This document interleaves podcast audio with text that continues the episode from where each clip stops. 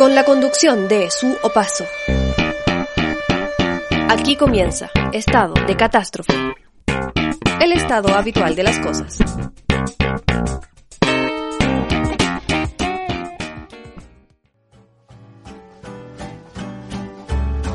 ¿Cómo están? Hola, bienvenidos.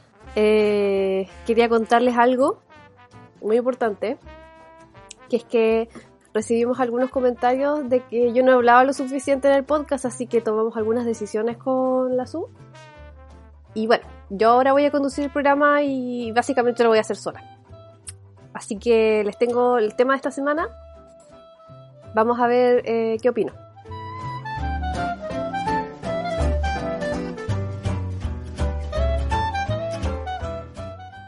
¿Tú opinas algo del tema de la semana? ¿Tú?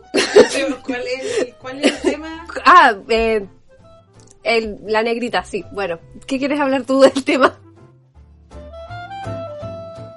Bueno, eh, quiero que sepan que yo me encanta la cantidad de, de, de, de, espacio que yo tengo en este podcast. Me encanta hablar lo que hablo y no más ni menos, porque cuando me ponen más presión me hago caca. Y ahora está, Estoy hecha caca, básicamente. Estoy bastante hecha caca, así que por favor siéntate al lado ahora y empieza a hablar, porque yo no puedo llevarme a cabo esto, no puedo controlar esta situación de esta forma.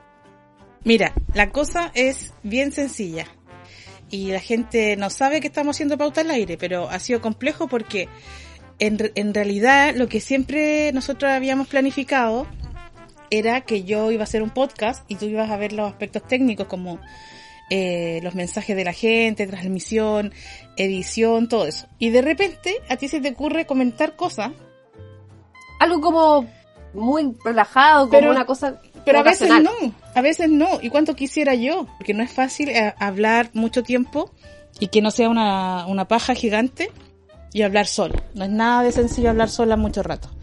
Entonces, ¿qué más quisiera yo? Y ahora que vamos a hacerlo así y tú vas a conducir el programa, Pero eh, encuentro que estoy de vacaciones. Patito fresco. Oye, y cuéntame, ¿cuál era el famoso tema de la semana? Y está hecha caca en serio, ¿eh?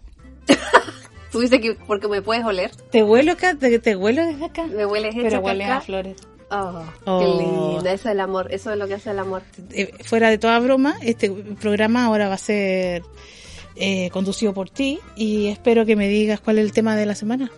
Bueno, el tema de la semana es importantísimo porque ya ahora no nos podemos decir nada y ya no se puede ni siquiera decir negrita en, la, en, la, en el dulce y estoy súper enojado y de hecho escribí una carta al Mercurio reclamando por esta situación, se las voy a leer. ¿Leíste la carta de estos ignacianos? Ah, La tengo en el. Ah, no, puedes verla. Bueno, bueno, eran unos ridículos enfermos que... No digamos la palabra enfermo. No, Estamos- no, no nos oponemos- son personas nos oponemos- patriarcado, pero nos oponemos idea. básicamente la carta decía así. Yo siempre he tenido un amigo que se llama, hemos tenido siempre un amigo que se llama el negro Saxton. Y ahora me niego, nos negamos rotundamente a llamarle el choquita Saxton, porque eso va contra todo lo que él representa. Y él nos ha dicho que no se siente discriminado y que no encuentra que esto le haga peor. Así que la verdad es que no eh, nos métanse el nombre por la raja, básicamente. Y, Oye. firma como eh, no sé cuánto Ibacache, eh, Ibacache, Astuburiaga, no sé qué weá, Balmaceda, no sé, como casi como los grandes nombres de las naciones. Oye, pero... Eh, ¿Y el Saxon estaba escribiendo también? ¿Firmó No, él? él no firmó. Ah, o sea, el, el hombre blanco con un apellido vinoso de la, no con apellido de las oligarquías, que significa poder de pocos, ¿cierto? Dueños de este país, eh, dicen que al negrito no le molesta que le digan negro. Al negrito no le molesta que le digan negrito, dice un blanco, imagínate. Igual yo siento que todo Twitter estaba un poco mm, en la onda del señor este hasta Buruaga. ¿Por qué dices eso? Porque Porque yo vi a todo Twitter, o no sé si a todo Twitter, porque uno no ve a todo Twitter, a la gente que está en Twitter, que es, digamos las capas medias ilustradas, más bien de Santiago, y gente como media eh, ABC1 y C2, gente con estudios superiores, ¿cierto? Llorando por el nombre de la negrita, lamentándose de que le cambien el nombre cuando es solo un nombre. igual yo no sé a quién gente sigues tú, porque a mí en mi tele no me aparece nadie de esas. Solo memes. No Solo te- memes. Pero ¿no te parece tú, a ti que los memes eran un poco hacerle burla a la idea de que era bueno cambiar un nombre que pudiera ser ofensivo? es un gran tema porque mi mamá, perdón, mi hermana me trató de racista, por eso que yo reí, me estaba riendo de los memes. Y creo que tiene, de más que tiene toda la razón, pero yo no sabía. ¿Y cómo funciona esto? Igual, ninguna de las dos somos personas que sufren ese tipo de, de opresión como, digamos, de- tú no tienes la piel como, digamos, una afroamericana, afrodescendiente. Yo no soy afrodescendiente, aunque creo que de todas maneras me Sí, tú, discriminan por sí. mi raza. Por mi raza que es una, no, a ver, digamos, la raza no existe, es una, es una racialización, es, es una construcción social para dominar a algunas personas, pero si bien yo no soy una persona afro, eh, yo voy al supermercado y me siguen todos los guardias. Yo me, me paro en el Parque Arauco y todas las cuicos me miran como eh, pidiéndome que recoja un papel porque piensan que si estoy ahí seguramente soy personal de aseo. Porque si bien no soy una persona afro, soy una persona morena, bajita, pelo pincho, eh, que tiene aspecto de... po- La gente... Eh, ¿Cómo decirlo? Me mira con susto, piensa que yo podría asaltar a una persona cuando yo voy caminando en la calle. Alguien puede pensar que yo voy a ser una, una persona que le va a asaltar. Entonces, tengo una experiencia de ser eh, discriminada por mi, por mi color de piel y por mi aspecto físico. Y no quiero decir que se compara con una persona afrodescendiente, no quiero decir eso. No, no me estoy, no me estoy queriendo comparar, estoy diciendo, constantemente me han discriminado por mi aspecto. De hecho, yo antes eh, tenía una polola que era como Brad Pitt. Brad Pitt, ponte tú, una persona Brad Pitt, entonces íbamos a un bar y el encargado decía, ah, tú haces comedia y le hablaba por supuesto a Brad Pitt. Entonces Brad Pitt le decía, no, es ella la que hace, la que hace stand up. Y la, la persona encargada solía hacer como un, ah, ya. Y nos dejaba esperando para siempre. Eh, el trato es muy diferente cuando tiene una, un aspecto distinto. No quiero ni siquiera, no creo imaginar, ni suponer, ni poder medir yo cómo se siente una persona afrodescendiente. Pero de todas maneras, eh, lo que yo vi correr por las redes sociales era eh, todo el mundo comentando si era o no racista el nombre del dulce la negrita. Y las personas que comentaban no eran personas afrodescendientes. Entonces me parece totalmente inadecuado el juicio que esas personas pueden hacer. Es parecido a cuando, a cuando el Violento Parra decía que su chiste no era, No era violento. no era violento y no era homofóbico, porque él no es homosexual, entonces es muy difícil que él pueda determinar si a los homosexuales les debe o no ofender su chiste. Eh, Es, es como algo muy raro que una persona hetero, cis y hombre eh, decida si a los homosexuales les tiene que ofender o no un chiste, una persona blanca decidiendo si les tiene que o no ofender a una persona afro. Eh, es muy, muy difícil. Ahí, mira, Pablo Hunt está comparando a la José Nast con Brad Pitt, y eso yo no te lo voy a hacer. Además que dijo que era una polola, que tuvo una Claro, polola. como que- José Gas no ha sido polola de la subasta donde yo sé. Me estoy enterando recién Por aquí en supuesto vivo. que no. Por supuesto que no. Pero mira, es que una cosa, porque yo tampoco, eh, Pero estoy súper de acuerdo con el cambio de nombre, me parece bacán. De hecho, eh, o sea, ojalá muchas empresas lo hicieran. Obviamente es una limpieza de, es como un white washing, no sé cómo se dicen esas cosas, pero bueno. Un es watching watching, porque no sabemos, no de, sabemos. un watching watching de Nestlé, un po, volviéndose parte de como estas empresas progres, que en realidad si no te vuelves progres como que cagaste. Eh, pero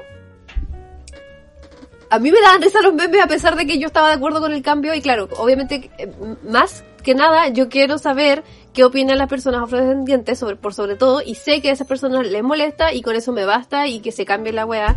Y obviamente eh, que estas personas eh, publiquen de sus llantos por el diario o que estén escribiendo en Twitter algunas personas o, o bueno, parte de mi familia también está como diciendo casi como que se nos fue un grande, como adiós negrita para siempre, fuiste bueno, el dulce, nunca más voy a comerlo, es una ridiculez gigante. Confiésale a la gente que tu, tu padre... Mi papá mandaba memes al grupo de familia, A yo ver, me reía pero- con él. Espera un poco, pero expliquémosle a las personas. No vamos a develar la identidad. Pero está muy cercano a un partido republicano. No sé si es militante, a lo mejor es solo simpatizante. Yo creo que es simpatizante nomás porque no, no creo que la admitan con una hija lesbiana. Pero porque no saben. Oye, y entonces cuando, si tu padre encuentra chistoso ese chiste racista, yo digo que es como un barómetro para evaluar qué tan un barómetro. es como para evaluar, porque si tu tío republicano encuentra que hay que llorar y lamentar a la negrita, eso te dice algo a ti. Creo yo. O sea, yo tengo mi barómetro también, ¿sabes? Cuando, por ejemplo, la tonquita Tommy si se encuentra razonable alguna decisión, yo ahí empiezo a tener cuidado y a analizar la situación. Todos tenemos nuestro barómetro. Eh, pero bueno, sí, yo, yo quizás debí dudar antes de compartir esos memes. Debí dudar. Pero igual me daba mucha Por risa. ejemplo, que- el que- golpe. Eso, ese me daba mucha risa. El golpe, cambiarlo por pronunciamiento militar. Me encanta, lo encuentro graciosísimo. Es súper divertido el, el, Juego de palabras. el juego de palabra, pero es muy fuerte como nosotros teníamos un dulce que se llamaba golpe en un país como este, donde murió tanta gente en, en una dictadura militar. Y con un golpe tan sanguinario como con las características que fueron acá. Entonces, lo que me llama la atención es que, claro que es gracioso, porque no nos damos cuenta cuánto hemos naturalizado que le llamemos dulce a un, a un, o sea, que le llamemos golpe a un dulce con forma de pene, además, porque la cuestión tiene forma de pene, no me digan que no, si es una cuestión mm, fálica, No ¿o soy, no? tan, no estoy tan familiarizada con los penes, parece, como tú. Eh, pero sí, me encanta al igual muchos de los, por ejemplo, había uno muy gracioso que era el, el del sapo, el sapito, ese chocolate con forma de sapo que se llama ahora vagina.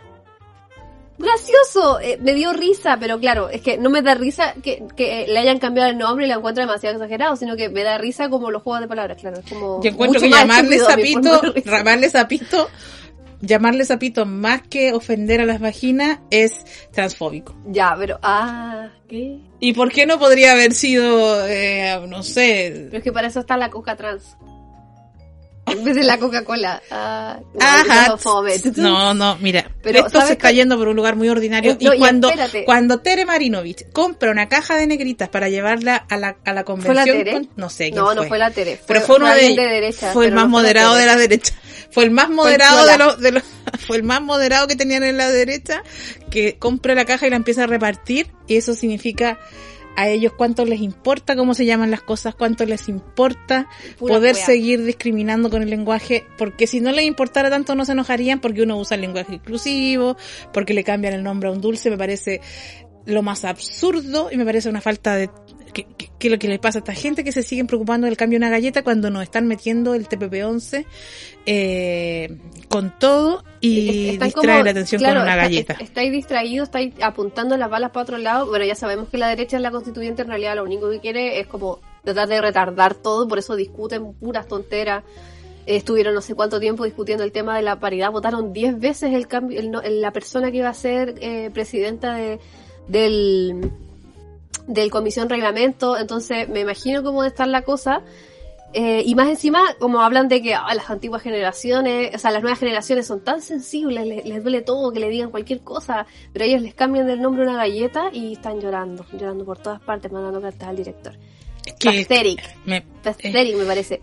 de partida no somos de cristal, no lloramos por cualquier cosa, lloramos por violencias que son simbólicas y que también son físicas y, ellos se- también vivieron. Y eh, llamarle negrita, que no solamente llamarle, también tenía el dibujo de una niña negra que seguramente recogía el cacao para hacer la galleta o algo así, se Como, como si estuviera feliz de ser esclava. feliz de ser esclava y por mucho que ese, ese señor, el tal negro, no sé cuánto que le dicen ahí en el Mercurio, y por mucho que tú le digas negrita a tus amigas, a tu polola o a alguien de cariño, las personas que no somos afrodescendientes no tenemos eh, la conciencia de lo que, de la carga que eso significa para una persona afro, la palabra que le digan negra. Y yo creo que incluso habiendo personas como ese tal del Mercurio que no habla por sí mismo, pero hablan un montón de blancos diciendo que al negro no le molesta eso, pudiese ser que a alguno no le moleste que le llamen así. Pudiese pasar, porque también tenemos a la Botota Fox, que le encanta que ofender a las personas homosexuales o, a las mujeres, y le parece regio porque es una persona que tiene otra forma de ver la vida, pero también puede haber personas a las que sí les molesta. Entonces, puede, mira, hay, hay maricones de derecha, hay personas transfóbicas, hay, habrán negros blanqueados, habrá gente que, habrán pobres que les guste que los humillen y votarán por la derecha. Habrá todo tipo de personas, pero si a alguien le ofende que, haga- que se le llame de una forma a algo o a alguien, yo creo que nomás, el pues, problema de cambiar el lenguaje. ¿cuál es? A ver, y tanta gente en Twitter, tanta gente tan progre como lloriqueando por la galleta, me parece patético. Pero saliendo de lo patético, quiero leerte un texto de una feminista Ya. muy importante, se llama Audre Lorde, eh, muy cortito ya, porque no quiero dar la lata, para que la vayan a revisar. En la Casa de las Diferencias está ese texto, y ella dice al final de ese libro demasiado bacán, ser mujer, ser mujeres juntas no era suficiente, éramos diferentes. Ser chicas gay juntas no era suficiente, éramos diferentes. Ser negras juntas no era suficiente, éramos diferentes. Ser mujeres negras juntas no era suficiente, éramos diferentes. Ser tortilleras negras juntas no era suficiente, éramos diferentes. Que viva la diferencia. Mira, eso de viva la diferencia me sonó como a matinal de, Ay, perdón. de Canal 13, porque no solamente Debería que invitarme un matinal de Canal 13. estamos a punto de que eso pase. Yo diría que lo que nosotras no podemos hacer es juzgar como personas eh, mestizas relativamente blancas, eh, relativamente, porque ya le, ya decíamos que yo me voy a parar a un mall de las Condes y no, no, no me miran como una igual, las personas. Ni me tratan como una igual. Pero sí diría que nosotros no tenemos el derecho a decidir lo que es racista o no, porque no hemos sufrido de la misma forma que una persona afro eh, el racismo y aun cuando hubiese alguna persona, hubiera, no sé cómo se habla tampoco, una persona negra que no le molestara, como dice el señor Flaxon, ¿cómo se llama? Naxon, del Mercurio Sí, como- del Mercurio que no habla, esa persona no habla, pero los blancos hablan por él y le dicen, a mi amigo, a mi amigo no le molesta Así que lo que hueven. todo bien. A mi amigo no le molesta que lo hueven con que es negro. A mi amigo no le molesta que lo hueven con que es negro ni cuando le, ni cuando le hacía el candadito ni cuando le hacía, eh, le, le, le- le robaba la, la colación. Tampoco le molestaba, ¿cierto, Flaxon? Que no sé cómo se llamaba el señor. Saxon, Saxon. Saxon, ¿cierto Saxon? Que no te molestaba que te pega- Saxon. cuando te agarramos y te quitábamos la colación en el patio, no te molestaba, ¿cierto?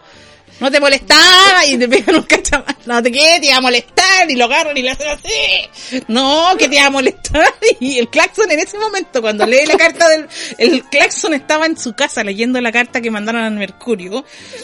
Arrugando el diario y jurando venganza, ¿te imaginas? El negro, el negro Claxon lo odiaba, pero con toda su vida. Esto es un capítulo de Los Simpsons.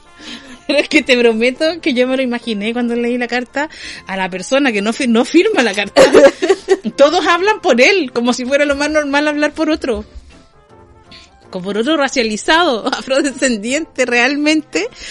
Eh, me lo imaginaba arrugando el diario con toda su ira y...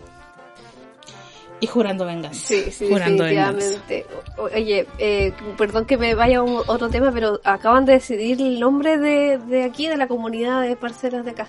¿Sabías? Eh, eh, Porque hablando de votaciones, nombres y largas, estaban revisando el tema de las votaciones de, de- de los nombres de, de este lugar, de esta comunidad. A ustedes les puede parecer que no es relevante qué nombre le van a poner al comité de vecinos de aquí de las parcelas, pero es que a mí me llama mucho la atención el nombre que habían elegido. El primer nombre propuesto me llamó tanto la atención A ver, ¿cuál era? porque la persona dijo, voy a proponer para que hagamos una comunidad, tenemos que tener razón social, un nombre, y ustedes propongan otros nombres, y elegimos, el nombre que yo propongo es, dice la persona, perseverancia y esfuerzo. Comunidad, perseverancia y esfuerzo. Y yo automáticamente pensé, pero ¿cómo? ¿Que somos católicos nosotros? ¿Que somos que, que su perseverancia y esfuerzo? Yo le llamaría el descanso, el relajo, Pero ¿por qué? vacaciones. per- ¿Por qué te molesta tanto la perseverancia y el esfuerzo, Susana? ¿Qué tienes en contra de ese imaginario? Tengo todo en contra de ese imaginario judeocristiano de que nosotros tenemos que construir nuestra vida en base a perseverancia y esfuerzo. Porque creo que nos enseñaron a los pobres a que era bueno ser perseverante y esforzarse. No nos enseñaron a gozar la vida, ni a creer que merecemos ser felices, ni que las cosas se pueden obtener con alegría y con felicidad, sino que el esfuerzo. Y creo que es una idea del medioevo. Es una idea muy feudal que le enseñaron los, los católicos a los pobres en el medioevo, de que si ellos habían nacido pobres era porque Dios lo quiso así, pero que no se preocuparan, que tenían que trabajar porque Dios lo quiso de esa forma, que no había forma de movilidad social ninguna, ¿cierto? Porque una sociedad, eh, como estábamos conversando antes, una, una, una sociedad completamente eh, fijada, no líquida, como la que vivimos ahora, ¿cierto? Fijada donde una persona que nace pobre, muere pobre, pero no importa, porque cuando esté en el cielo, eh, va a llegar a Dios. ¿Y cómo lo va a hacer? Con perseverancia y esfuerzo. Con perseverancia y esfuerzo, pero ni siquiera con la esperanza de que esa perseverancia y esfuerzo tengan sus frutos ahora. Entonces yo no le quisiera poner un, un nombre tan católico, tan desde el sufrimiento y el sacrificio. tan viva la diferencia, porque lo que hacen cuando hacen eso de viva la diferencia y la casa de las diferencias, como decía Audre Lorde, es que nosotros pensamos que somos las diferentes, pero hay otros más diferentes que uno. Te lo dije cuando fui a la voz de los que sobran, ¿cierto? Que hay algunos que sobran, pero hay unos que sobran más. Eh, la gente como nosotros sobra demasiado más. Eh, están las personas que son diferentes y están los más diferentes. Y los más diferentes no estamos invitados a esta fiesta de las diferencias. Nosotros no estamos en los programas de los gays, nosotros no estamos, no somos bienvenidos en ese mundo del establishment, de los, de los diferentes que son aceptados, porque hay otros diferentes que no son aceptados. Y tú dentro de lo poco aceptada que estás, aún así eres más aceptada que otros menos aceptados. Y así. Sí, pero no, fíjate, soy más aceptada, pero no por la comunidad de comediantes. La comunidad de comediantes jamás me ha invitado a hacer un show ni nada parecido porque no les gustan las cosas que yo digo. ¿Sabéis que gran parte de los comediantes no no debería pelear yo? Yo miro para abajo, para arriba, para el lado.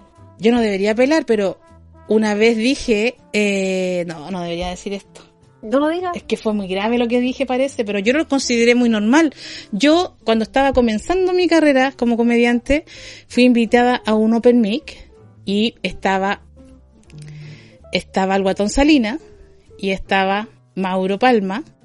Y yo voy y digo al día siguiente de que fui a este Open Mic, yo pensaba que me iba a costar compartir con el Guatón Salina, porque era como Vox Populi que Guatón Salina era machista, pero fue súper simpático. Yo, esto fue una historia, ¿no? Era una historia que yo hice. Yo en una historia digo, yo pensé que el Guatón Salina iba a ser como machista, fue súper simpático, fue muy amable, uno de los más amables de todos. Pero nunca voy a olvidarme del chiste que hizo Mauro Palma porque fue nazi, nazi, nazi. Y el chiste que hizo, yo tengo una memoria muy grande, esto pasó hace muchos años pero tengo una memoria increíble para algunas cosas. Entonces, Mauro Palma dice que los judíos para el holocausto se salvaron jabonados. Y yo tomé ese chiste y dije, oye, este gallo realmente es nazi, pero ya, qué tremendo. Desde ese día que yo dije eso, me gané el odio de un, no sé, tres cuartas partes de esos comediantes que nunca más me hablaron en la vida, me, habían invitado a unos festivales, me cancelaron la, la invitación eh, por orden de una feminista muy conocida, que era la que había gestionado que me invitaran como persona LGBT, pero como yo dije que Mauro Palma había sido, hecho un chiste nazi, me cancelan la, la, invitación a un festival de comedia LGBT porque yo hablé mal de mi compañero Mauro Palma diciendo que él era nazi. Esa compañera feminista sigue haciendo stand-up, jamás me volvieron a invitar y entonces yo no puedo hacer stand-up en esos bares donde ellos se juntan. Yo no puedo participar de las cosas que ellos hacen. No puedo, yo tengo todas las puertas cerradas por haber dicho en ese momento eh, algo que sigo pensando y no me arrepiento y no creo que sea eh, ni siquiera algo, o sea, yo no puedo dejar de decir que Mauro Palma hace un chiste donde dice que los, los judíos en el holocausto se salvaron jabonados y yo quedé tan impactada porque nunca había ido como, nunca había compartido con otros comediantes, entonces no había escuchado una cosa tan violenta y lo comento en una historia y eso me significa que no me, no puedo entrar a, ningún bar donde van esas, esas personas, ni puedo estar invitada a las cosas que hacen ellos, que en todo caso no me interesaría ir porque es el nivel de chistes que se escuchan y a mí me, me hacen sentir mal, ¿cierto? Pero es muy fuerte porque cuando tú dices que tengo más eh, aceptación. aceptación, no es por la comunidad de comediantes, es por a lo mejor algunas personas que les gusta mi trabajo, pero no es ni por las productoras, ni por los bares, ni por los teatros del, del circuito, Es por tu ni por las per- perseverancia y esfuerzo. es por mi propia perseverancia y esfuerzo y súper bueno el nombre que le puso el vecino a la comunidad, porque Pero me encantan los otros nombres también. y es muy fuerte, es muy fuerte mm, para mí eh, ese mundo, ¿no? Donde, donde no se puede hacer esa crítica a otro comediante, ni cagando. No se puede hacer esa crítica a otro comediante porque, porque funcionan como, no sé, como secta, yo creo. Y, y en ese sentido no diría que soy aceptada por la gente, diría, esa gente solo va a aceptar a una lesbiana que sea como, como lo que decía Hannah Gatsby, ¿no? Van a aceptar una lesbiana que sea simpática, buena onda, que les diga que sí a todo, que no se meta en política, que no sea demasiado feminista ni demasiado incisiva, una lesbiana que ande sonriente y ojalá no cuestione a nada ni a nadie, porque ahí sí te van a aceptar, pero si tú empiezas a, a decir cosas como que el chiste del compañero comediante te pareció nazi, que el chiste era los judíos se salvan jabonados del holocausto, ese era el chiste. Imagínate, eh, para que tú siendo lesbiana te acepten en esos lugares, siendo una lesbiana no hegemónica, no rubia, no flaca, no sexy para la heterosexualidad, la única manera es eh, quedarte callada y ser como, o sea, es como, mira, la gente le dice negrita a la, a la persona morena que trabaja en la casa, ¿cierto? Pero la única manera que, por ejemplo, los cuicos eh, incorporan, imagínate en una obra de teatro, donde vamos a poner a personas eh, racializadas o personas pobres. La, el personaje clásico en el teatro, para la persona pobre, tiene que ser el ridículo. O sea, la obra puede ser súper trágica, pero cuando pones a la nana, la nana es la que hace el ridículo. Pero incluso en el, en el estilo de personajes que, tienen los empleados, generalmente o no tienen ninguna participación, ¿cierto? O es para que nos riamos de ellos. Es chistoso. O sea, o no tienen participación, solo aparecen en un momento muy específico y casi no tienen, no hablan, o, y lo mismo con las mujeres, o sea, vimos el otro día una película, eh, vimos, da, pero la de Surf, la de Surf, Ah, ¿cómo Punto se- de Quiebre. Punto de quiebre. Y es como la película de los años 80, 90. 90 De ser. surfistas. De surfistas. Y era como, yo soy más hombre que tú, Johnny. Y el otro decía como, no, Mike, te voy a demostrar que lo tienes más grande, Johnny. Ah, pero eso no fue nada al lado de la que vi de que estaba Stallone y estaba el, el- ¿cómo se llama el otro que también es como un bachote, el que hizo Terminator? Arnold Schwarzenegger. Schwarzenegger. Ellos dos estaban en una prisión. Y yo- yo soy hombre, Johnny. Y es como así, y con la cara deforme. Deformada por la porque cantidad de músculo y porque son boxeadores. Pero, eh, a lo que voy con Son esto, pero déjame terminar lo Son de surfers. los de punto de quiebre. Volvamos a punto de quiebre con los surf. Porque todo está Patrick Twice, que tú pensabas que era Bruce Willis, que no entiendo cómo puedes pensar que Patrick Twice es Bruce Willis. Esa Eso no dije, no puedo es duro de matar, me dijiste. y te dije, mira quién es el rubio, y me dijo, duro de matar. Entonces ya estamos perdidísimas. Pero Son hueones, no son, son Cien- todos iguales. son hombres. Como que Como Brad Pitt. Leonardo DiCaprio, Filo, son iguales. Bueno, mira. Lo que yo quería decir de esas películas es que hay, eh, son todas como, yo soy más hombre, Johnny, tú no eres tan hombre, Johnny, y todo eso, eran todos los diálogos así, como, ¿quién es más hombre que otro? Entre los policías, entre todos, todos los hombres, todos eran hombres, los asaltantes eran hombres, todos los personajes son hombres, y en un momento uno como que se hace amigo de otro.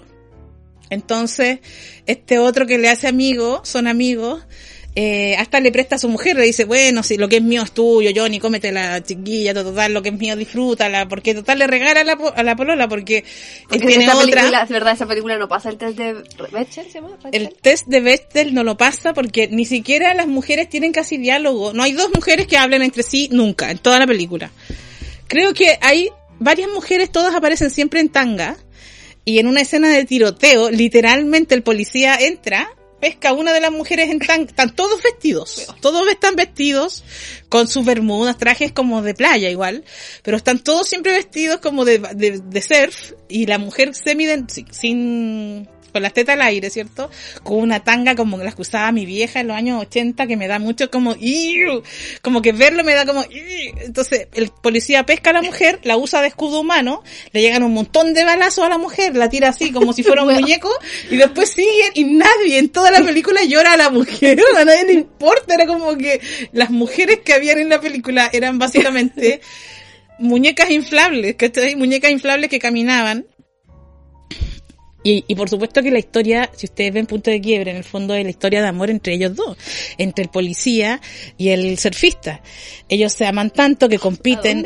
Uno uno, es a lo que va esto, no sé por qué llegué a esto, pero tiene que ver con que en estas películas los personajes que hablan y los personajes de los que se trata, ¿quiénes son los protagonistas?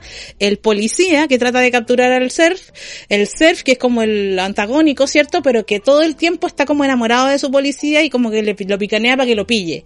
Y cuando una vez que lo pilla, y lo deja escapar, bueno, da lo mismo, vean la, vean la película, eh, se acaba la película porque ellos son los protagonistas y las mujeres no tienen participación. No tienen participación más que para escenas de sexo o como mercancía y como lugar de cambio. Las mujeres de la película, de punto de quiebre, lo único que aparecen son como para escudo humano, para ser intercambiadas por, por confianzas de amigos y todo se trata de hombres. Es amor entre ellos, los textos son entre ellos, los diálogos son entre ellos. Y en ese sentido pasa lo mismo con la persona pobre. La persona pobre no aparece en las obras literarias, no aparece en las películas, pero cuando aparece, aparece generalmente para que nos riamos de ella. Entonces, lo mismo pasa con el personaje afro. Cuando pone una persona afro, es para que nos riamos de esa persona. Generalmente el divertido, el chistoso, ¿cierto? El raro, pero que el, el que cómico. Muere primero en las películas de supervivencia. El que muere primero generalmente no tiene texto, no, no habla, ni mucho menos habla con otro. ¿Cachai? Lo mismo, si pasa lo mismo que con las mujeres, las mujeres no hablamos, no estamos dos mujeres en la película nunca, si hay, solamente hablamos de hombres, en las películas digo, y, pero eso casi nunca sucede, ¿cachai? Y no pasan el test de Bechtel, pero tampoco se pasa el test cuando se trata de, del clasismo dentro de las obras, de las, del teatro. Las mujeres están ahí, y si llegan, ahora último que se pusieron de moda eh, las obras más feministas y más de mujeres, las mujeres van a estar ahí, pero son perras las culias. Me acordé de un TikTok, me acordé de un TikTok. Son perras las como que están ahí pero nunca son solidarias entre ellas. Nunca se aman entre ellas, nunca se salvan entre ellas. Son pocas las películas en que las mujeres son solidarias unas con otras. En general, si, si hacen una obra de puras mujeres, igual las cabras se siguen matando echando al agua y por salvarse el culo se salvan el culo sola y traicionan a la amiga. Son pocas las películas donde eso no pasa y yo las valoro un montón. El test se llama, Pamela, se llama Test de Bechdel. Bechdel es una lesbiana que hace cómic, que hizo una tira cómica de un, que Bechdel, ahí está escrita, y tú la puedes leer, eh, no sé si está traducida al español, por ahí debe, debe aparecer, eh, donde dos lesbianas salen del cine, y una le dice a la otra que no va, no le gusta ir al cine si no pasa el test, a ver ninguna película si no pasa su test. Y le dice, pero ¿qué test? Y le dice, mira, que si, que por lo menos tienen que haber dos mujeres en la historia. Que esas dos mujeres en algún momento tienen que hablar entre sí y que, y que además tienen que hablar de algo que no sea de un hombre. Entonces la amiga le dice, pero entonces, ¿qué película fue la última que fuiste a ver? Y la amiga le dice, la última que vi fue Alien como diciendo, no hay películas que pasen el test, solo un alien, porque un extraterrestre, ¿cachai? Eh, ahora, yo igual pongo en duda a Bechdel porque yo encuentro que Alien igual era un macho violador, porque igual andaba poniéndole huevo a la gente, entonces no, no, lo encuentro tan, tan mujer, porque como que quería mucho fecundar a todo el mundo y sin consentimiento. Entonces, para mí, el Alien tampoco era mujer. Porque las mujeres, no digo que nunca, pueden algunas hacerlo, pero no es tan conocido ni tan común que anden fecundando gente sin su consentimiento. ¿O sí? Mira, me permito pensar. Entonces yo siento que el, lugar del pobre, el lugar del afro, el lugar de la persona racializada, es siempre el lugar que no habla. Y que aunque aparezca en las películas, aparece solo como objeto para que los verdaderos protagonistas tengan historias. ¿Qué película podría no ser así? Grey's Anatomy. Ya, bueno, pero es que está hecho por una mujer afrodescendiente. Oye, pero ¿sabías que eh, Punto de Quiebre me informan Pablo Hunt que fue dirigida por una mujer? Pero si no me cabe duda, si aunque una mujer haga las cosas, no significa que no sea Margaret Thatcher. No porque una persona con vagina haga las cosas significa que está deconstruida del patriarcado, para nada. Tenemos el caso de Michelle Bachelet, por ejemplo, que en su primer mandato ya decía que no estaba de acuerdo con la unión homosexual, que Chile no estaba preparado para algo así. Oye, perdón, nada que ver con nada, pero... Ah, se me, Dale, se me olvidó ya. No, es que, pero dime por qué a la gente de la comunidad de acá se le ocurrió ponerle los constituyentes. Porque se estuvieron todo el día legislando para poner el puro nombre, po. Con lo que se han demorado en elegir la primera wea, que es cómo nos vamos a llamar, eh, van en el ritmo de los constituyentes. No sé. ¿Y sabes cuál quedó? ¿Cuál quedó? Frutillas del Istueche. Ah, me gusta porque sabéis que teníamos el peligro de que el nombre que le querían poner a la comunidad era Altos del Litueste. Y decían, qué vergüenza, conche mi madre, llamarme el Alto del Litueste. es como tan Hasta la aspiracional. Florida. Es como, al- yo vivo en la Florida Alto. Es como, no, yo vivo en Puente Alto, Alto. es como que yo, yo vivo ahí en, en Estación Central Alto. Es como la idea de que lo alto, Mata ¿no? Sur, pero alto. Lo alto en nuestro país, no solamente porque los ricos, los ricos han ido a vivir a lo alto. Entonces las Condes allá le decimos el barrio alto, porque se van a vivir arriba. En este país las los, los ricos. Entonces cuando nosotros decimos Pudahuel alto, ¿cierto? Estamos hablando de la parte cuica de donde sea que, que estemos. Esa aspiración a ser como ellos. Lo mismo pasa con lo negro y lo blanco. Lo negro eh, alude en nuestro lenguaje, porque nuestro lenguaje es patriarcal y es racista. Todo nuestro lenguaje es patriarcal y racista. Entonces, obviamente, cuando decimos me fui a negro, tuve un día negro, eh, La las vinegras, todo lo que usa la palabra negro es como lo malo.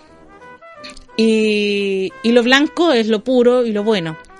Así como lo alto es como lo más cercano a Dios, ¿cierto? Entonces cuando decimos todo lo alto, no solamente el barrio alto, sino que esa gente está de altura, pero lo de abajo, fuiste bajo. De Caíste ser- bajo. Caíste bajo, eres bajo No voy a ser tan significaría bajo como una falta ética y moral. No solamente que estés situada en un lugar de abajo, sino que lo bajo simboliza, esa palabra tiene más connotaciones que la, que lo que designa solamente, ¿cierto? Sino que tiene más connotaciones que en nuestra cultura son racistas, son clasistas y, y perpetúan la, las discriminaciones diferentes que podemos hacer.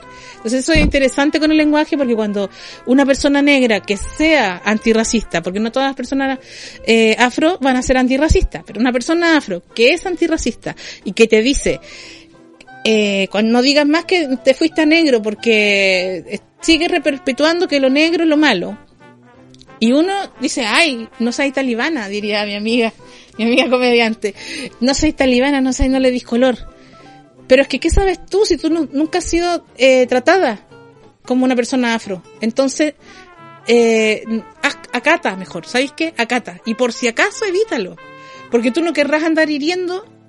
A lo mejor muchas personas afro no les molesta porque no tienen, porque tienen más sentido del humor, porque también son, hay, hay blanqueados, hay personas que, que, aspiran a la blancura también, que quieren, y no quiero nombrar a nadie, porque para qué, ya, Michael Jackson.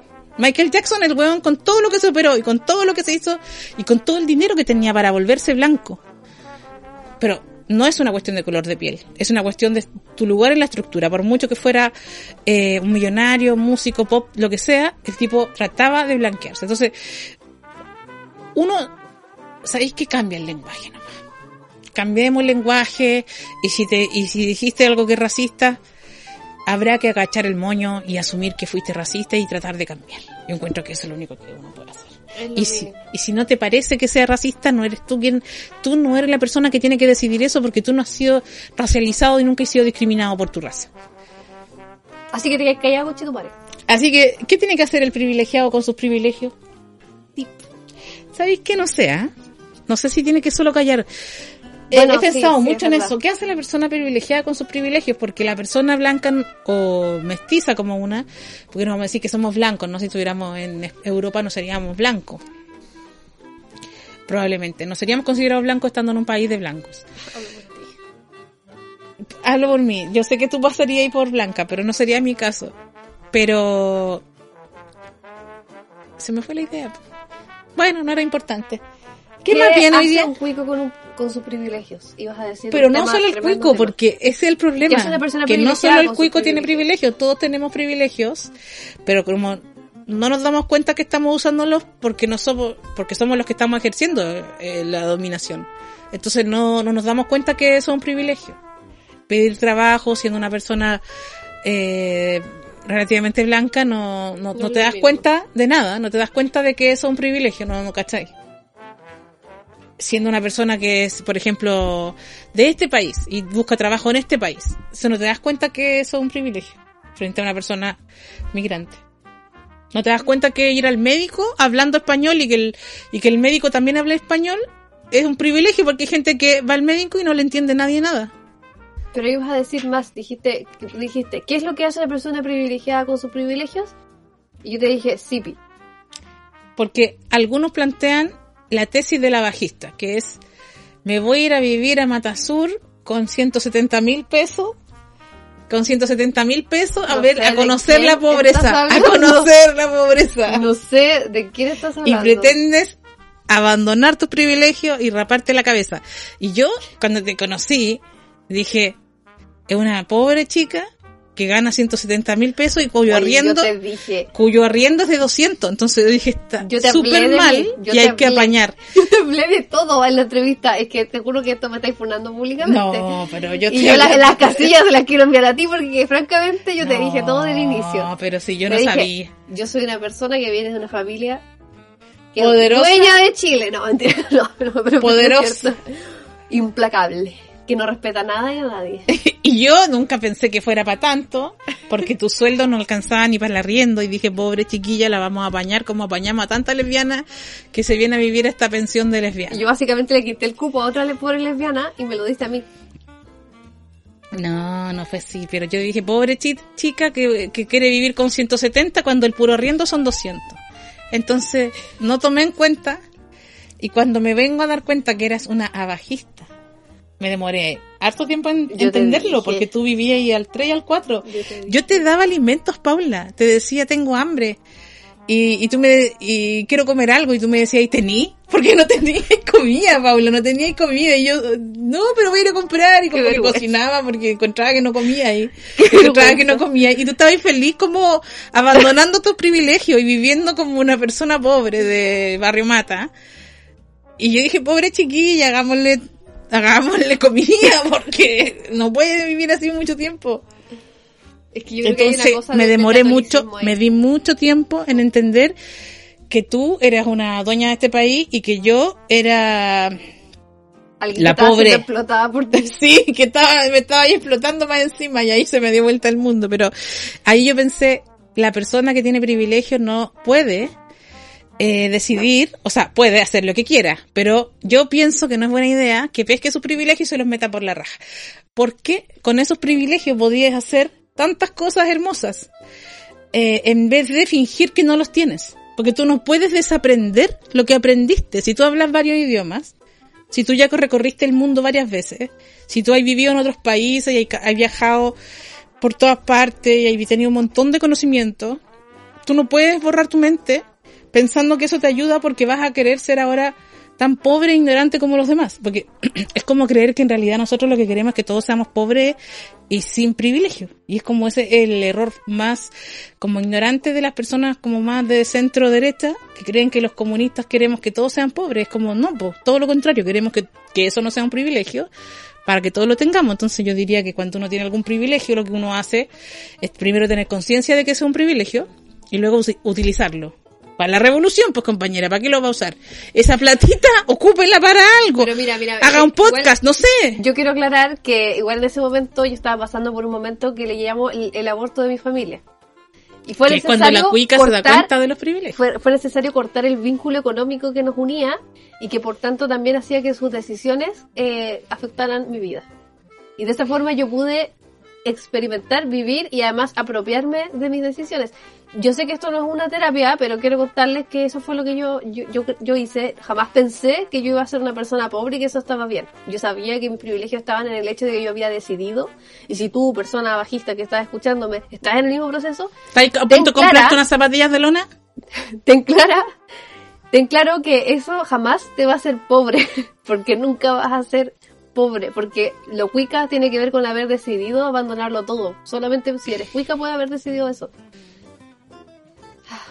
¿Qué hacemos con nuestros privilegios? Yo creo que lo que tenemos sé, que hacer, no no sé, es primero entender que son privilegios y usarlo a- por la causa de la rebelión. O sea, ¿qué hubiese hecho Marx si no hubiese tenido el amigo Engels con plata que le compraba la, lo mantenía, le mandaba plata? le, le, pero no digo, di- digo, el privilegio que tengas, porque todos tenemos alguno, o tenemos uno en relación a otras personas. ¿Cierto? Tú decías, yo tengo mucha eh, aceptación y visibilidad, algo así me decías, ¿cierto? Aceptación. Yo decía, no, no tengo acep- aceptación de mis pares, por ejemplo. Lo que me significa no tener tantas pegas como mis compañeras, que no dicen las cosas que yo digo. ¿Cierto? Entonces van a haber 10 pegas, a mí no me van a llamar a ninguna porque yo dije una vez esa cuestión, entonces, o podría decir otras cosas más, entonces no me van a llamar. Entonces no tengo tanta aceptación, pero tengo aceptación en, en relación a otras personas que no tienen tantos seguidores, que no tienen, no sé, en relación a otras personas que no tienen, sí. Entonces también tengo ese privilegio. Depende con quién me estés comparando. Pero luego viene la pregunta, ¿pero qué hago con este privilegio? ¿Preferiría no, no tenerlo? Si en este país tener casa es un privilegio, ¿preferiríamos no tenerla? O tal vez tenemos que tenerla, pero utilizarla para, para un fin que tenga coherencia con, que tenga coherencia más allá de mantenernos en los privilegios. Que yo creo que ahí es lo que pasa eh, con, la- con las elecciones que vivimos el domingo y con las elecciones que vendrán, que hay un montón de gente asustada y aterrada por la posibilidad de, de perder sus privilegios, los que saben que los tienen, cuando ya es mucho el privilegio, no podéis no saber que lo tienen. Sí, es un tema complicado, igual que no, uno no lo, yo, no- yo menos no he logrado resolverlo francamente. O sea, pese a eso, pero igual como, ya, ¿y de qué forma ocupo mis privilegios para realmente hacer un apoyo si estudié teatro, francamente? Como que ¿Te me cuesta caleta Es que ahí visualizar. cagaste, ahí cagaste el privilegio. Hasta ahí llegó tu privilegio. No, pero es que también ver a dónde ir, No, ¿cachai? es que no, no tenías que haber hecho eso, imagínate.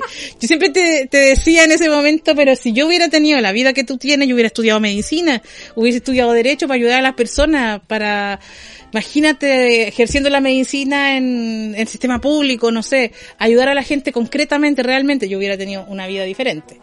Pero el arte, por favor, el arte a quien ayuda, a, la, a los otros cuicos que van a ver arte, pero Oye, no, tú eres una persona que es artista. no me considero artista. Date con una piedra en el pecho. No, no, no, no. Eres una creadora de contenido, una Yo soy creadora una es una artista. Yo soy pobre. Yo no, yo no puedo postular a fondar con No mi lo con mi stand-up porque no es una arte escénica propiamente, no es al teatro y yo no hago lo que llamarían los artistas arte. Pero el, tema de ocupar los privilegios para el bien común es- súper complicado, yo debo decir. O sea, me tiene en depresión constante y de repente veo como pierdo el, pierdo la mirada, pierdo el horizonte. Eh, y sí, pues, y, acabas de tirarte encima a todo el mundo del arte, así que empieza a reivindicarte porque francamente nos acabas de decir que somos una manga de inútiles.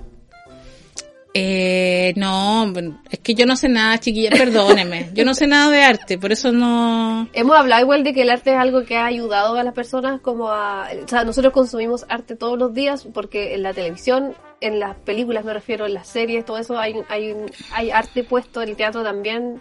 Vamos al teatro y, estamos como constantemente eh, trayéndonos eh, ideas al cerebro, reflexiones o, o emociones que nos gatillan cosas y sabemos que eso pasa.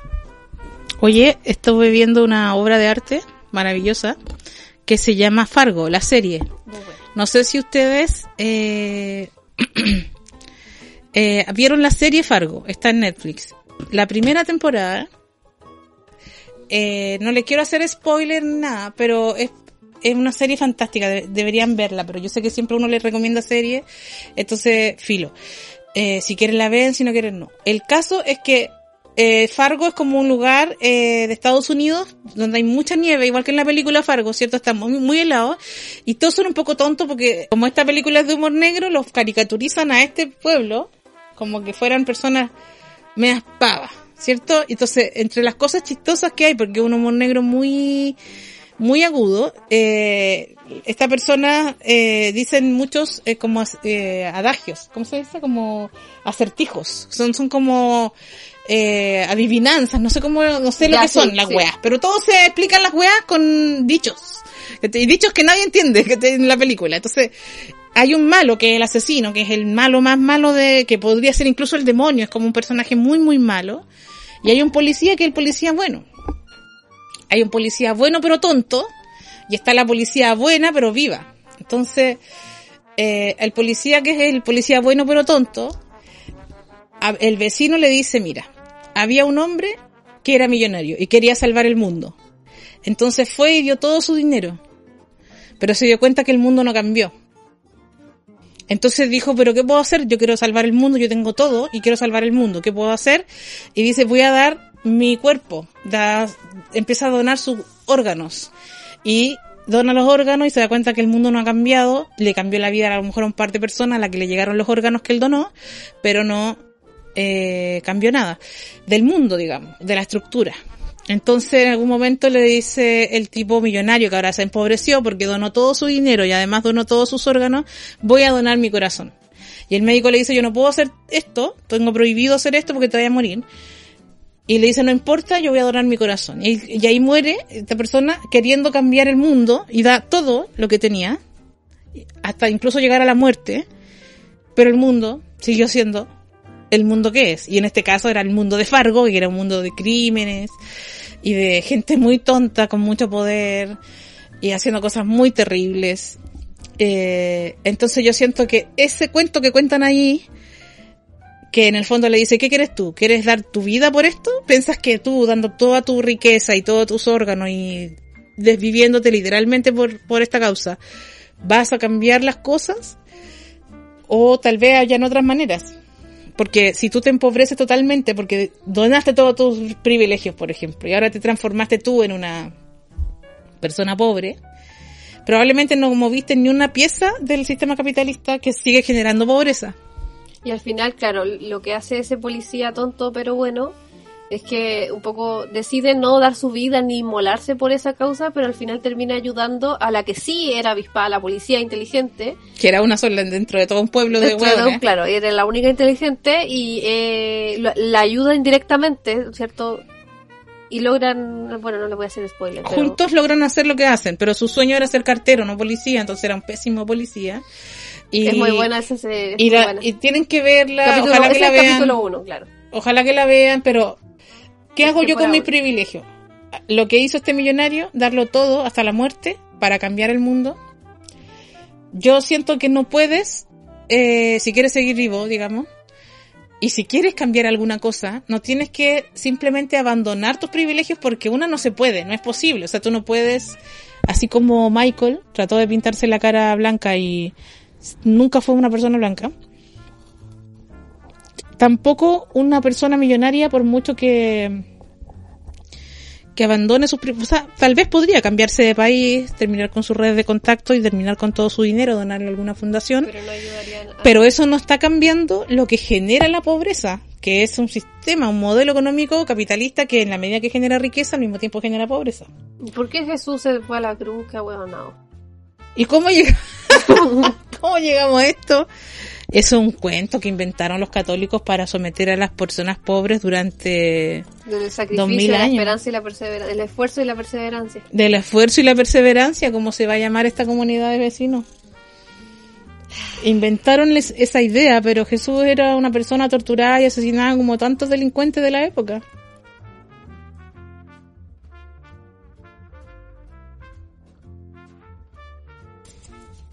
Mira, La Paz dice que yo soy un artista. Yo igual pienso que eres un artista y pienso que haces arte. Pero bueno, eso es una discusión para otro día. Un podcast Ese- que se va a llamar Arte. Un podcast, un ¿Un podcast? podcast. Íbamos, teníamos que hablar de la Yarna Proboste, pero sabéis que ¿para qué vamos a seguir hablando de católicos? De democracias cristianas. Eh... Algo que me llamó muy, mucho la atención igual como para ir cerrando ya el... O sea, no sé si esto va a cerrar, yo creo que esto puede abrir un tema muy largo, pero... Eh, que viste la entrevista que le hizo la Mónica González a Mico Macari, que no es porque se la quisiera hacer, fue, fue porque en el fondo la Mónica González estaba reemplazando al eh, Augusto Fuentes, ¿cómo se llama? Fuentes. Eduardo Fuentes. Eduardo Fuentes en la red. Eh, entonces le tocó a la Mónica entrevistar a Mirko Macari. Una entrevista muy incómoda. Muy incómoda, en la que apenas pudieron despedirse. Todo fue incómodo del inicio al fin.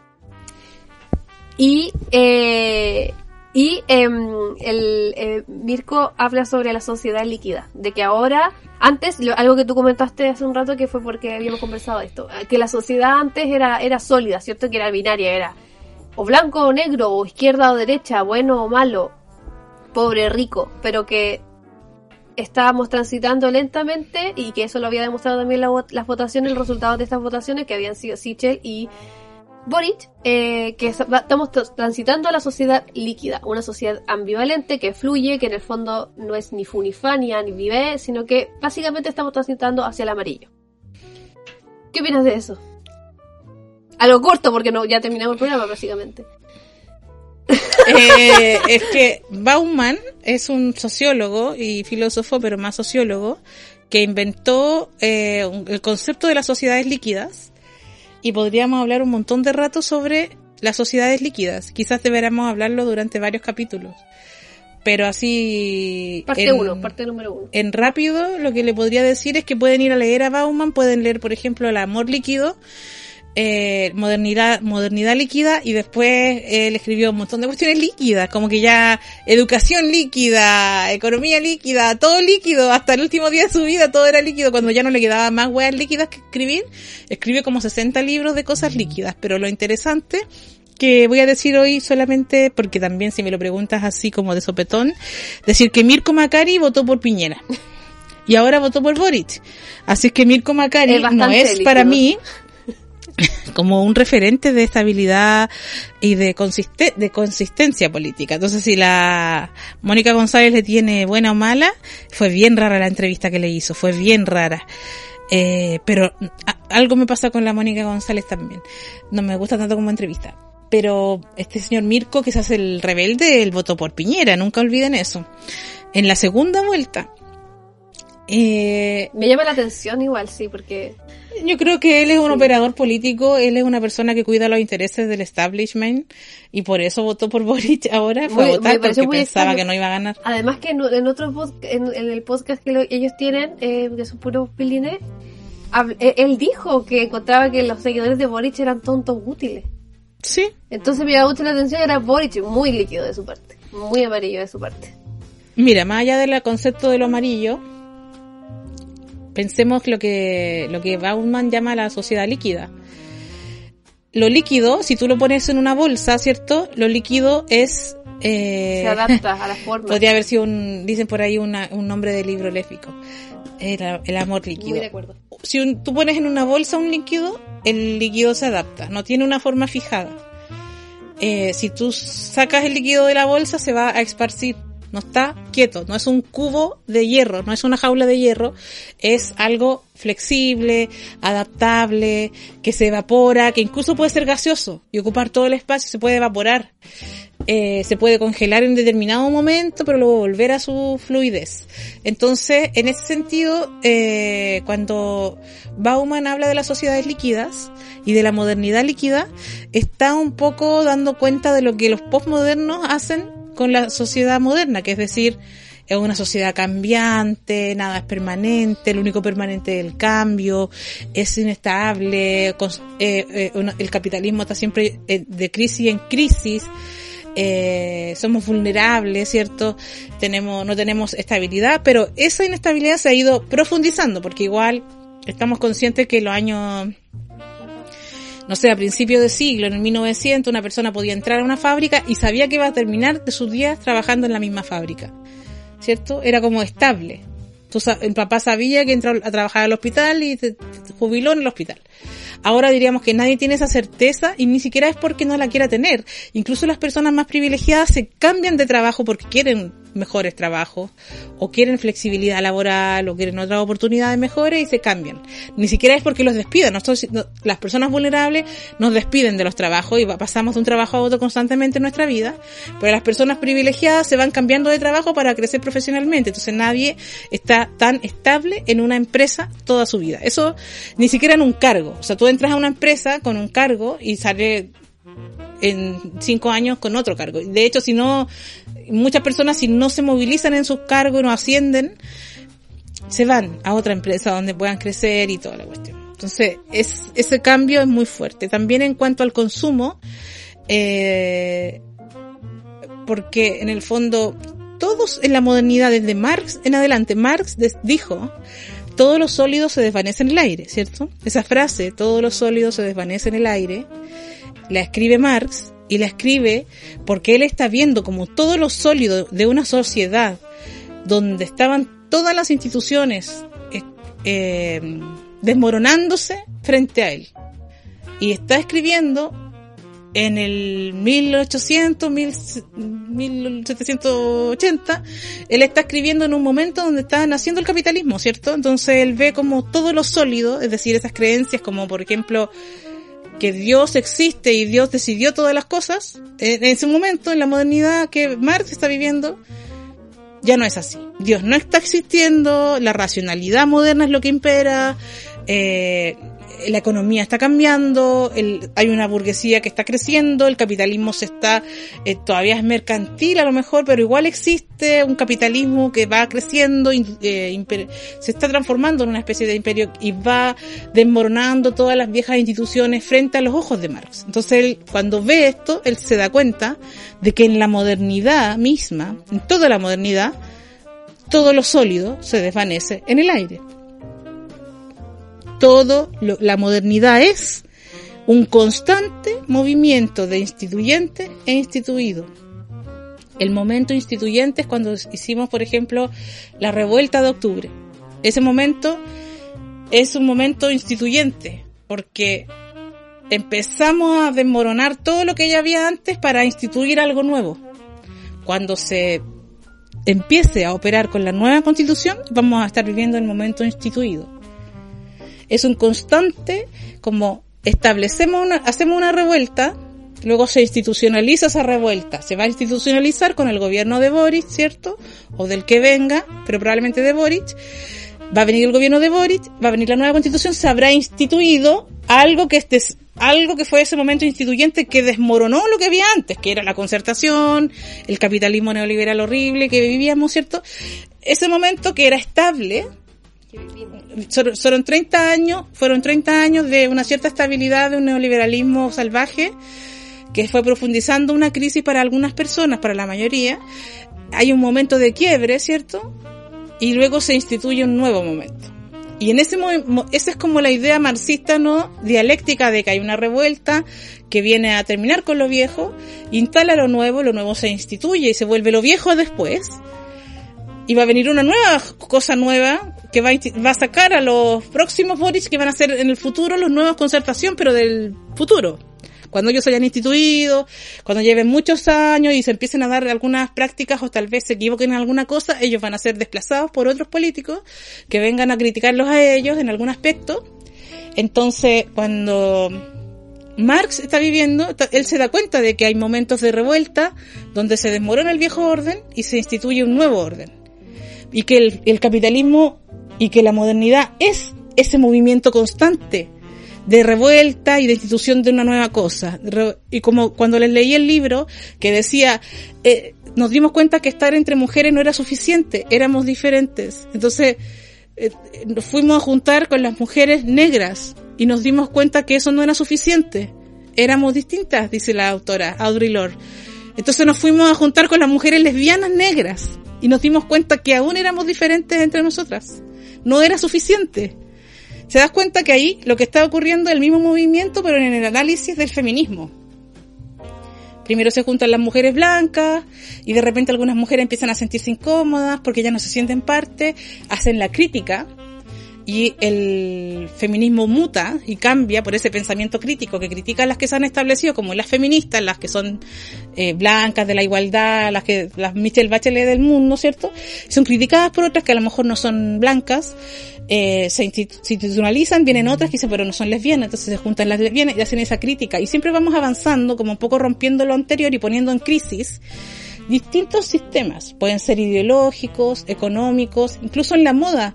Si tú piensas en el barrio Concha y Toro, en el barrio, por ejemplo, donde está la ¿cómo se llama? Concha y Toro se llama ese barrio. El barrio Concha y Toro que está por ahí por el barrio Brasil, que es un barrio como muy, yo no sé nada de arte, ¿ya? Pero son esas casas como que estuviéramos viviendo en la antigüedad, con adoquines, que tienen una, tienen como, no sé, son... Parecido a la, a la calle de Londres, pero versión... Claro, como no, no sé qué, qué estilos son esas casas de ahí del, del barrio Concha y Toro. Sí, pero no son coloniales, son muy, muy modernas, son muy posterior, de hecho. Si ustedes ven cuando la Plaza de la Libertad de Prensa, que está en el barrio Conchitoro, y se, insta se instala el barrio Conchitoro, eh, las críticas de los diarios era que, era que en esos momentos los diarios anunciaban que los edificios que estaban instalando eran de una modernidad loca que iba a romper con la tradición de la construcción eh, neoclásico, dice Milo del Aire, yo le creo todo. Yo le creo. Y cuando los diarios y la gente, los, los que quieren defender el nombre de la negrita, pero la gente de aquella época, se escandalizaba porque estaban instalando el barrio Conchitoro con estas construcciones tan modernas, tan diferentes y tan extravagantes para lo que era la línea arquitectónica de su tiempo. Ahora nosotros las vemos como parte de nuestra tradición. Ahora se transformaron en una tradición para nosotros. Pero en su momento ellos rompieron con una tradición. Ellos rompieron con la tradición de la arquitectura que venían en ese tiempo y la gente se espantó. Así como nosotros nos espantamos con los edificios de espejo en los 90 y con muchas otras tradiciones que se van instalando, pero que en algún momento, cuando pasan los años, se transforman en instituciones y se transforman en eso los edificios clásicos, ¿cierto? Lo que quiero decir es que en la modernidad todo el tiempo, desde Marx en adelante, él se da cuenta de que vivimos en crisis económicas constantes, crisis culturales constantes, o sea, los artistas constantemente, si ustedes estudian el arte, cosa que yo no he hecho, evidentemente, eh, cada movimiento artístico viene como a criticar al anterior. Y todos los anteriores se sienten muy criticados. Y, muy Y vienen, molestos. y vienen los nuevos a decir que los de antes eran viejos peos. Viejo horrible, fome, aburrido, y estos son los artistas bacanes. Y luego viene una nueva generación que los trata a los otros como los viejos eh, inquilosados y viene con otra cosa. Ese movimiento permanente, esa crítica constante, ese movimiento crítico que siempre va destruyendo lo- la institución anterior, que se ha instituido y se ha instalado como una tradición nueva en cada aspecto, en lo económico, en lo, en lo cultural, en todo. Ese movimiento es la modernidad. Ya, lo que pasa es que Bauman se da cuenta de que el neoliberalismo, es decir, desde los últimos 30 o 40 años, desde los últimos 30 años, esa, esa permanente crisis en la que nosotros vivimos, que ya se daba cuenta de eso en Marx, cuando decía todos los sólidos se desvanecen en el aire, que lo, digo que lo decía Marx porque imagínate que él pensaba que todos los sólidos se desvanecen en el aire, imagínate nosotros, pero nosotros ya es un nivel, como esto es capitalismo neoliberal, que no es el mismo capitalismo que vivía él, ni el capitalismo de todo el siglo XX. Este, este capitalismo es tremendamente más, eh, más rápido, estamos en un nivel de industrialización magnífico, la tecnología se ha, se ha desarrollado a tal punto que nosotros hasta podemos estar en diferentes lugares al mismo tiempo. Por ejemplo, hay gente que nos está viendo que estamos aquí en Litueste, pero hay gente que nos está viendo en su casa en Santiago y en el resto del mundo, y hay gente que nos va a ver en otra plataforma, y estamos en todos al mismo tiempo. Eso es algo que, por supuesto, que cambia lo que significa la comunicación para nosotros, pero no solo eso, sino que cambió también el consumo, porque producíamos cosas antes eh, un, producías un refrigerador y lo cambiabas cuando se te echaba a perder. En, eso era la modernidad. Incluso empezaron a inventar la programa, la, que, que, se programe que la absolu, absolución programada, que obsolescencia programada. Obsolescencia programada, que se te echa a perder para que lo tengas que cambiar. Pero es tan fuerte la la modernidad líquida, diría Bauman, que nosotros cambiamos las cosas, no por un se nos echa a perder, un celular no lo cambiamos porque el anterior se echa a perder, lo cambiamos porque salió uno mejor, o uno más chori, o uno que yo quiero más, eh, uno que tiene la pantalla más redonda, más cuadrada, más grande, más chica. No cambiamos el refrigerador porque se echó a perder el otro, cambiamos el refrigerador porque salió uno más bacán. Entonces opera desde los deseos y nos transformamos en consumidores, y como nos transformamos en consumidores, que deseamos muchas cosas, y podemos acceder a ellas a través del crédito, yo tenía un FENSA que había que descongelarlo. ¿Cómo eso de que Pero había que descongelarlo? ¿Viste? que, ¿Viste que no conocen los refrigeradores? yo tuve refrigerador que, que tenía una cuestión, como yo era cuica, tenía un, re- un refrigerador que era de doble puerta larga y que tú podías poner un vaso ahí y te tiraba hielo o agua fría. Eso es todo lo que conociste de los refrigeradores. ¿Pero qué es eso de que había que congelar? ¿Se te, se te congelaba la comida como a la parte del frío nomás?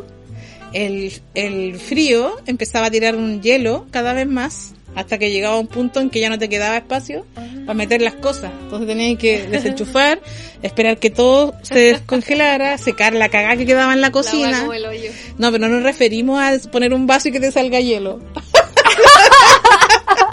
La Paula. A mí de repente me dan risa cuando no cacho esas cuestiones. ¿Cómo no voy a reír, po? ¿Cómo no voy a reír que no cacho lo que es descongelar un refrigerador? Y con esto yo procedo a... Lo que pasó con Bauman, para volver a Bauman, es que hay un cambio en la producción. Las cosas ahora no se producen en cadena en una fábrica, sino que se producen en distintos puntos del mundo, donde se puede violar los derechos de los trabajadores eh, más fácil y vender y pagar menos sueldo, entonces los autos se reparten, se hacen en todo el mundo. Nosotros cambiamos los autos no porque se echa a perder, sino que porque sale uno más bonito, entonces empezamos a consumir más, eso es muy importante para una sociedad líquida. Y en términos ideológicos, nosotros, así como somos lo que consumimos, eh, imagínate que nosotros ahora podemos tener toda la música que queramos porque la tenemos en un celular en el Spotify. Toda la música que se nos ocurra está en el Spotify para llegar y apretar un botón. O sea, prácticamente tienes todo lo que antes nosotros teníamos que juntar las monedas, ir a comprar un cassette o un disco a una parte y ahora todo lo tenemos a la mano. Entonces, ¿qué es lo que ocurre con cuando sucede eso? Toda la relación que yo tengo con el deseo se nos va a las pailas, se nos disparó el deseo, porque todo lo que quiero lo tengo. Quiero comer torta, llamo a un delivery que me traiga torta. Quiero comer negrita o la que sea, la- está en todas partes.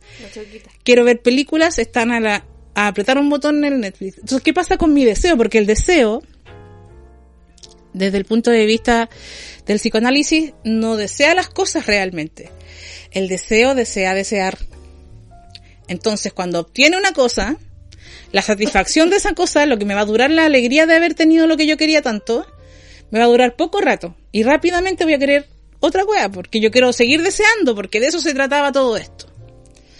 Entonces, eso, lo que puede ocurrir, lo que nos pasa, bueno, que nos ponemos muy consumistas, porque empezamos a comprar muchas cosas, porque nos definimos a partir de lo que consumimos el tipo de música que usamos, el tipo de auto que usamos, el tipo de ropa que usamos, los lugares que habi- habitualmente vamos, nos, nos definen como personas, nos definen como nuestra identidad a partir del consumo. Por eso cuando uno conoce a una persona le dice, ¿qué música escucháis? ¿Qué leí? ¿Qué, qué autor leí? Porque yo voy a catalogarte cuando tú me digas que leí el Principito. Si tú me decís que leí el Principito y votaste por Boris, yo te voy a, inmediatamente te voy a poner en un lugar, "Est- este tipo de persona eres tú. Si otra persona me dice, yo escucho Korn, Y, y, me gusta ir a la blonde y no sé, yo voy a inmediatamente, ah, este tipo de persona eres tú. Y ahí yo defino si me junto contigo o no. Si me gusta, quién eres por lo que tú consumes. ¿cachai? Es, eso es muy importante en la sociedad líquida. Y lo otro que es importante, como en nue- nuestro deseo eh, tiene todo lo que quiere, pero nuestro deseo desea desear, no las cosas realmente. Imaginamos que deseamos un computador, pero una vez que te compras el computador, llegaste a la casa, ya ahora quería otra cuestión porque en realidad no querías el computador, querías seguir deseando cosas. Y como el mercado te lo da todo, está más o menos accesible a, tra- a través del crédito, no es fácil y, y tiene consecuencias muy graves como que la gente se endeude, después se, se enferma, se deprime, se suicida, todo lo que pasa con una persona que se endeudó y que no podía pagar. También ocurre con nuestros candidatos. Eh, nuestros candidatos también estamos, nosotros cuando votamos por uno o por otro hacemos la misma operación. ¿Tú eres de los de Jadwe o tú eres de los de Boric? Porque si tú eres de los de Jadwe, yo ya te, más o menos te defino como persona. Ah, a ti te gusta vestirte con esta ropa. De hecho, ponían a la gente de Boric y eran como chicas hipster, de, de Providencia, la ropita que usaban, ¿cierto? Claro, y el meme de, de Hadwe era como... Monstruos. O como gótico, Gótico, como gente- como rara. JGM, no sé. gente rara, gente fea, ¿cierto? Entonces, des- el, lo que tú consumes es tu deseo de que gane Boric o tu deseo de que gane Jadwe también está marcado no por estos grandes relatos, Eso va a decir Macari ese día, supongo. Que no es, supongo, porque bueno, tendría que escucharlo. Es que fue tan incómoda la entrevista que no podías pensar en lo que realmente decía ya no tenemos esos grandes relatos, vamos a lograr la revolución comunista y donde seremos felices para siempre. Ya no existe un felices para siempre. Después de la bomba atómica ya no existe esa creencia de que todos vamos avanzando en el progreso hacia algo mejor. Y cuando elegimos a un candidato, no es por esos relatos antiguos de, de clase, como los trabajadores votamos por Jadwe porque Jadwe representa los intereses de los trabajadores. No, aquí no es así. Aquí es voto por Jadwe porque es, enojón y eso me gusta porque yo quiero tener un presidente que sea así. O no voy a votar por Jadwe porque es enojón y a mí no me gustan las, las personas que son así, pero me gustan los hipsters que suben árboles. Porque yo encuentro súper bacán esa gente. Entonces empezamos a elegir a nuestros candidatos por estéticas, por deseos, por identidades afines, eh, por la imagen. Toda esa gente que le gusta a Boric es de una forma. Entonces yo quiero pertenecer a ese grupete. Entonces me meto en ese mundo. Eh, yo, yo, por ejemplo, no voté por Boric porque toda la gente que vota por Boric es de una forma. Entonces yo por eso quise no votar por él. Y incluso oponerme a su campaña, porque consideraba que su campaña era yo ya les dije la vez anterior, gente que roteó a, medio mundo, gente media clasista, gente que se cree la raja, que ha tratado a toda la gente que no vota por Boric y por el Frente Amplio de que son ignorantes, ultrones, pobres, eh, gente floja, después de que perdió la Karina Oliva, trataron a todo el mundo de flojo y me pareció muy fuerte ese clasismo que mostraron y yo no quisiera darle mi apoyo a ese grupo humano que después va a gobernar, ¿cuánto? 30 años. Entonces yo me quise como use la misma operación lógica. Yo no quiero parecerme a esas personas cuicas que rotean a todo Chile. Yo no quiero votar para que gobiernen los que andan roteando al mundo pobre. Porque yo me considero una persona del mundo pobre, aunque yo ahora esté llena de privilegios, pero eso fue eh, coyuntural en mi vida, pero viví toda mi vida como una persona pobre, en una población pobre, entonces yo no, no me gusta que me roteen de esa forma. Me sigo identificando con esa cultura, ¿cierto? Y, funciona lo mismo. Entonces, ¿qué es lo que pasa? Que los grandes relatos, como el Partido Comunista, que son partidos estables, con un líder que dice lo que tienen que hacer y todos van a obedecer, y además creen que la humanidad va hacia un telos, que es como una meta de un desarrollo comunista, eso ya no existe ya. Estamos en una sociedad líquida, ya no creemos en esos relatos, ya no creemos que vamos hacia ninguna parte bacán, porque la sociedad nos demostró que íbamos hacia el holocausto, que íbamos hacia la bomba atómica, y entonces eh, estamos movidos en una elección, por ejemplo, presidencial, por nuestros deseos que son mucho más eh, líquidos que antes, porque nosotros antes, eh, Bauman va a decir, te casabas con una persona hasta la muerte. Ahora nosotros no nos casamos, tenemos muchas parejas, incluso eh, elegimos nuestras parejas y acordamos, ya, pero yo no quiero tener hijos, ¿tú querís? No, ya, bueno, me gustan los tríos, ¿a ti? No, más, ya, listo. Amor, eh, pareja abierta o cerrada? Abierta, abierta, ya, listo, entonces somos pareja. Pero después, si te arrepentí, bueno, terminamos.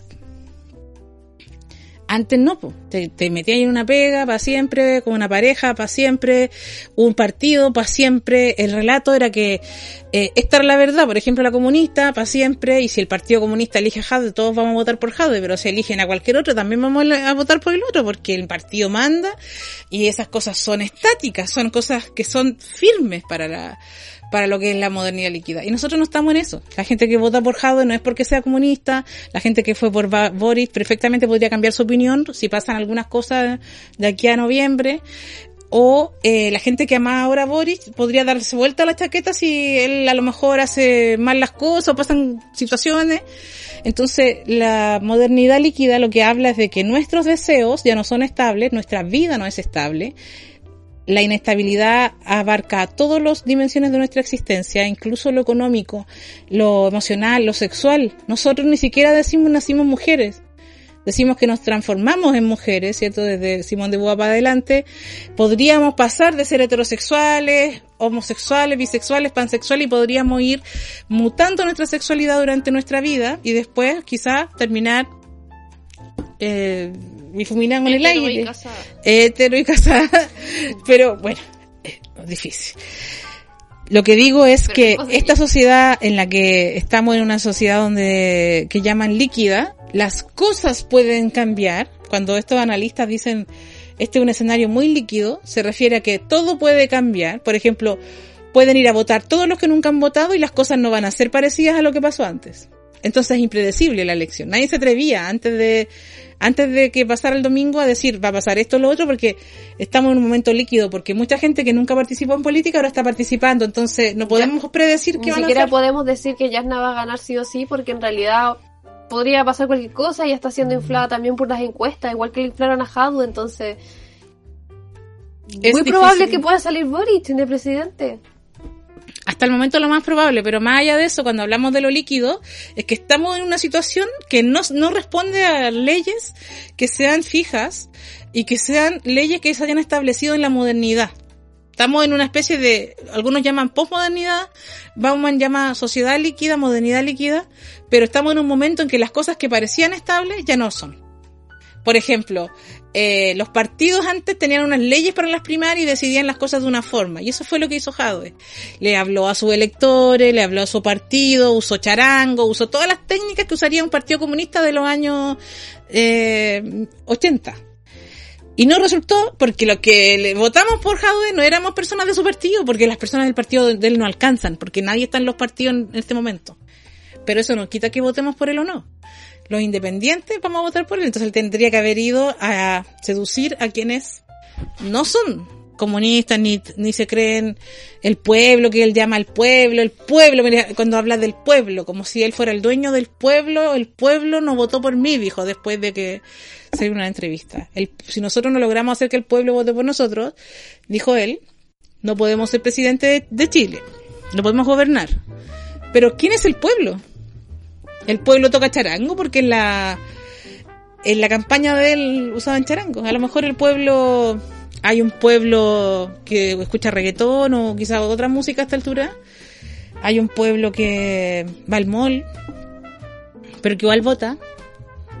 Eh, y no necesariamente porque sean de derecha van a ir al mall. No es así, no es así tan estricto como en la vieja idea de lo de la sociedad moderna. Ahora una persona perfectamente, nosotras mismas podemos ir al mall y después votar por hardware y usar tarjetas de crédito y querer que se termine el capitalismo.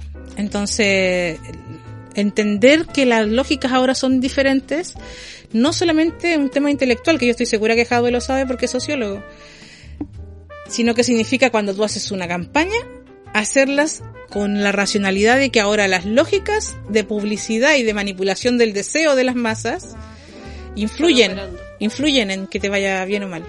Que baja que igual haya que ser buen publicista para todo esto al final. O sea, Pero es que los publicistas tampoco son buenos publicistas.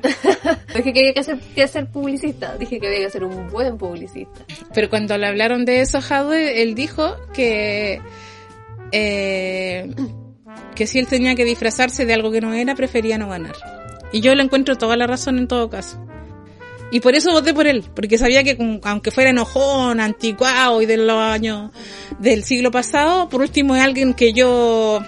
¿Sabes en qué espectro se Yo espero algo de él. Y confío en que él va a hacer lo que yo espero que haga. En cambio, no puedo decir lo mismo de estos cuicos que nos han roteado los últimos dos meses. Ojalá que hagan algo bueno porque van a gobernar y quizás mucho tiempo. Pero uno no sabe.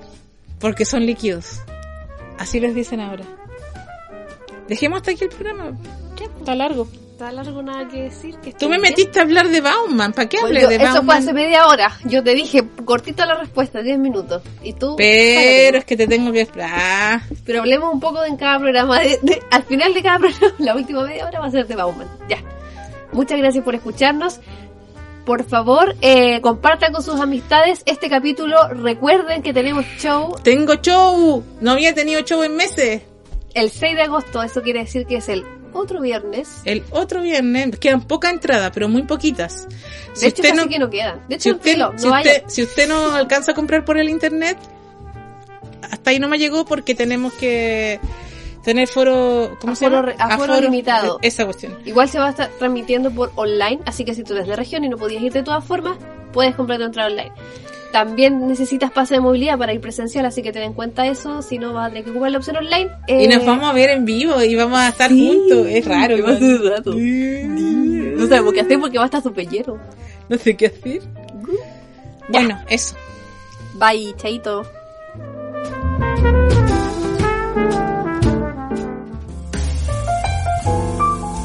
Este podcast se realiza gracias a la donación de nuestros escuchas. Si quieres aportar, ingresa a suopaso.cl. Hacia el final de la página encontrarás dos botones, Flow para tarjetas de débito y crédito y PayPal para tarjetas internacionales. También puedes seguirnos en Spotify y compartirlo con tus amigos, amigas o amigues.